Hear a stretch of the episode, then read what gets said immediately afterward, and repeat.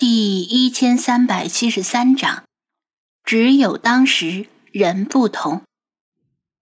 在张子安蹲着摸轮胎的时候，父母已经穿好衣服出了门，催促道：“我们要出发了，你赶紧进屋吧。”不行，这轮胎有问题，就是这个右前轮的轮胎。他慌急的站起来，从侧面拍打着轮胎。很用力，像是要当场把轮胎拍爆一样。有问题？有啥问题？平常都是父亲负责开车，他也蹲下来看了看，没问题呀。之前他们还开的好好的，没问题。这轮胎花纹都快磨平了，怎么会没问题呢？他们开着没出事啊，你们开着。张子安的声音突然提高，他从没有这么大声吼过他们，但是说了半截却又噎住了。大脑像是断片，或者说是思维撞到了一堵墙，说不下去。父母不知道他为什么突然这么激动，都很纳闷儿，心里暗暗猜想，是不是因为上午的相亲不顺利，所以心情不好。不过这轮胎也确实该换了，撑也撑不了几天。可能是受到刚才小男孩出车祸的影响，父亲放软了语气，赞同的说道：“子安说的对，开车不能抱着侥幸心理，不出事而已，一出事可能就是大事。反正离汽修店不远，咱们先去换了轮胎，再去看宠物吧。要换就正好都换了。”其他轮胎也不行了。张子安又绕着车走了一圈，看到其他轮胎的状况也不好，一下子换四条轮胎要花不少钱。母亲有些心疼钱，但没有表示反对。一定要去换呐，千万要去换，不能现在答应了，转头又打算再凑合几天。张子安一反常态。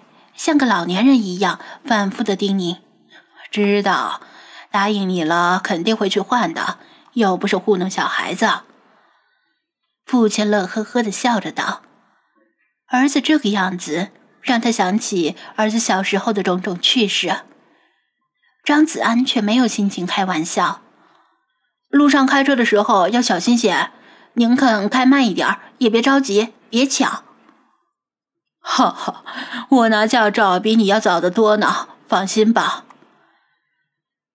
父亲虽然嘴里不在乎，但小男孩出车祸的事儿还是给他敲响了警钟，所以认真的听进了张子安的告诫。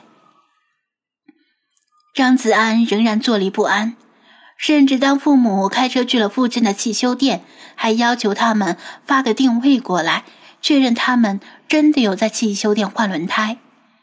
这天晚上，他焦躁的心情直到父母平安归来才算缓解下来。父亲回来后倒是挺高兴，一直聊到很晚才睡，说是找到了一家很不错的宠物养殖基地，以后就从新的这家买宠物了。第二天，张子安醒的比昨天更早，这次不能归咎于生物钟的问题。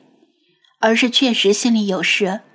另外，昨天下午睡得多了，即使在梦中，庄小蝶汉服华衣以礼独行于山道中的身影依然屡屡浮现在眼前。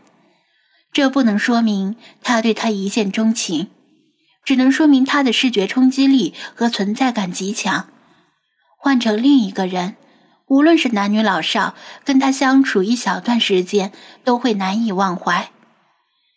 昨天那段经历，就像是对他平静且平凡的生活投入一块大石头，激起层层涟漪。如果不是这次相亲，他肯定不可能与那种等级的妹子产生交集。这就令他很纳闷了：开洗衣店的刘姨何德何能，居然能替那种等级的妹子牵线搭桥？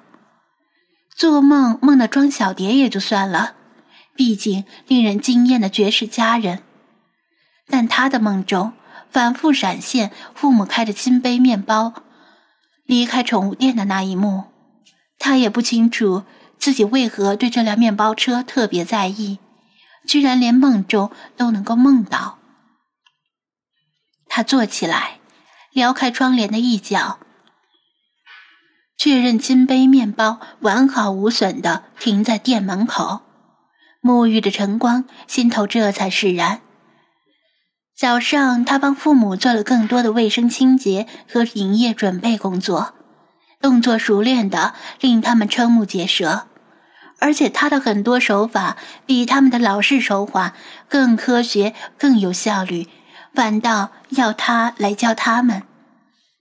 小芹菜又来准时报道了，不过张子安先以游式的方式拷问了他一些交通安全方面的知识，见他回答的清晰流利，才放他进去问候仓鼠和垂耳兔。子安，昨天的相亲怎么样？工作的间隙，母亲见他情绪似乎不错。终于小心的问出了昨天就想问的话：“没怎么样啊，估计凉了吧，对方也不太合适。”他坦然说道：“相亲与普通的谈恋爱不同，是明确的以结婚为目的，所以门当户对很重要。但对方显然跟他谈不上门当户对，被嫌弃也很正常。”哦，没事儿没事儿，不急。以后还有别人跟咱们介绍呢。母亲口中安慰，但心里还是觉得遗憾和惋惜。同时也替他暗暗着急。再过三个月就是又一年，又长大了一岁，这可怎么办呀？对了，你们今天不出门吧？他问道。得到肯定的答复后，他的心情更加放松。其实他想留在店里给他们帮忙，但一是他们死活不让他插手店里的日常经营，二是他们总是一有机会就旁敲侧击打听昨天相亲的经过，令他很是哭笑不得。他理解父母为什么不让他插手经营，因为他们觉得经营宠物店没有前途，不如在外面打拼。过上电视剧里令人羡慕的白领生活，其实这显然是误解。就像韩剧里演的，并不是韩国人的日常生活一样，真正的中国都市白领也不是生活在电视剧里。但这三言两语很难向他们解释清楚。那我出去走走。他披上外套，行，真不是去二次见面。母亲仍然没有完全放弃希望，真不是。他无奈的笑了。我打算去图书馆借些书看，虽然是放假，但也不能完全荒废，尽量充充电，防止被社会淘汰。哦，应该的，去吧。父母表示理解，他们也知道大城市竞争压力大，确实应该多充电。啊，对了。滨海市的老图书馆停用了，要去的话就去新图书馆吧。